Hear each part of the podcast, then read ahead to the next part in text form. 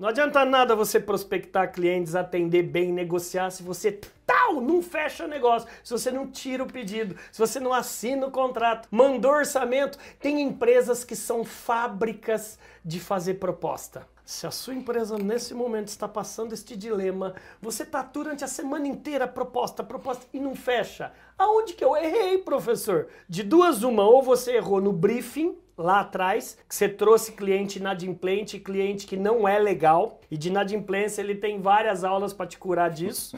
é, ou o seu vendedor não treinou o suficiente a negociação para fechar com exatamente maestria. Fechamento, por que, que eu falo que é o momento do beijo? Ninguém ensina o cara a beijar se o cara não praticar.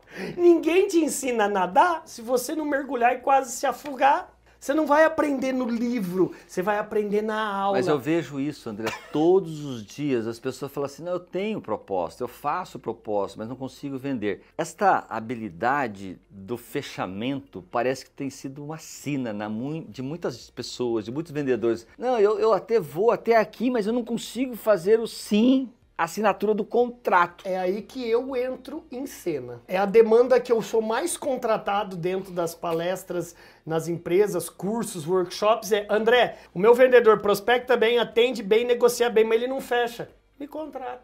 Ah, André, você está se achando Deus? Não, não é isso, é técnica.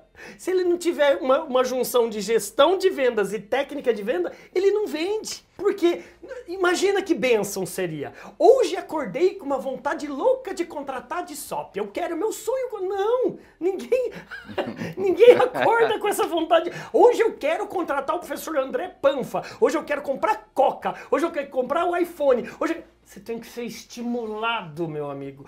Então o vendedor tem que ser o maior estimulador para o cara falar pelo amor de Deus, me vende o que você tem aí. Eu tô precisando. Onde eu assino? É, por quê? Para chegar nesse nível, você tem que obedecer gestões de vendas e técnicas de vendas.